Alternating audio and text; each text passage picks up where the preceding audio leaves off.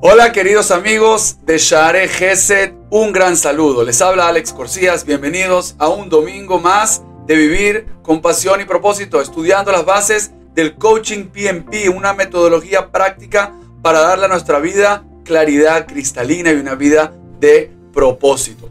En el shiur pasado, en la clase pasada, hablamos acerca de el primer paso para vivir con propósito, que es vivir con conciencia y responsabilidad convertirse en un bardad, asumir la responsabilidad de tu vida y de tus actos. Hoy quiero hacer una pregunta que realmente tiene que ver con todos nosotros. ¿Cuál es el principal obstáculo? ¿Cuál es la principal barrera? ¿Cuál es la principal caída que todos, todos tenemos o que somos susceptibles de tener que nos puede privar de vivir con propósito? ¿Cuál es realmente nuestro principal enemigo? ¿Dónde está nuestra barrera?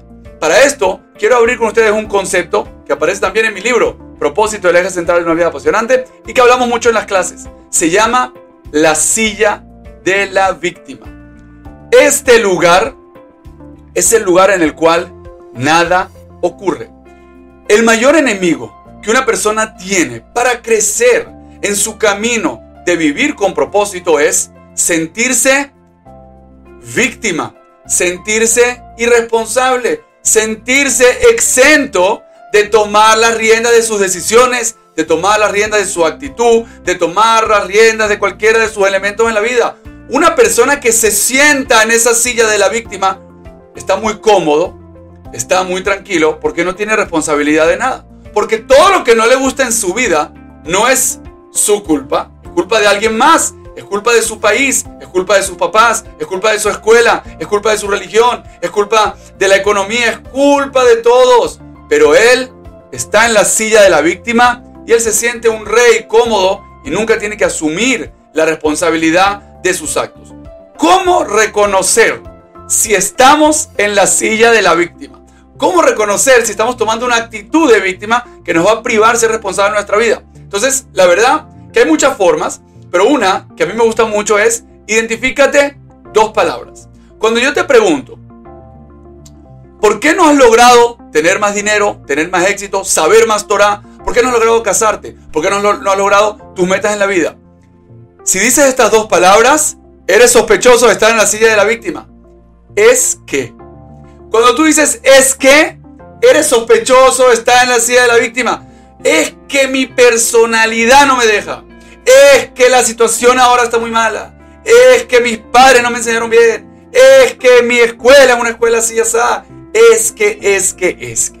Cuando digas mucho la palabra es que, cuando digas muchas excusas o pretextos, es una señal de que no estás asumiendo el rol de ser responsable en tu vida. Si yo te pregunto por qué no has logrado tal y tal meta en tu vida, una respuesta responsable puede ser porque no le he dedicado tiempo, porque no he estudiado su frente el tema, porque no he buscado suficiente ayuda, porque no me he puesto y no he puesto enfoque en ello. Eso sería una respuesta responsable. No significa que una persona responsable tiene todos sus logros realizados y tiene todas sus metas cumplidas. Para nada significa eso. Lo que sí significa es que tú eres responsable de tu tiempo, de tus decisiones, de tu atención, de lo que haces, de la dirección que toma tu vida y de tu actitud. Entonces, mi propuesta a todos nosotros, queridos amigos de Share Geset, es esa sillita de la víctima que tenemos un poquito acá en la mente, agárrala y quémala en una fogata. Tírala por la ventana y no te permitas nunca sentarte en ella, por más cómoda que sea y por más que a veces uno se siente tentado a sentarse en ella, bota y elimina de tu vida la silla de la víctima y vas así a eliminar el principal obstáculo para lograr una vida con propósito. Nos vemos aquí la próxima semana. Un gran abrazo.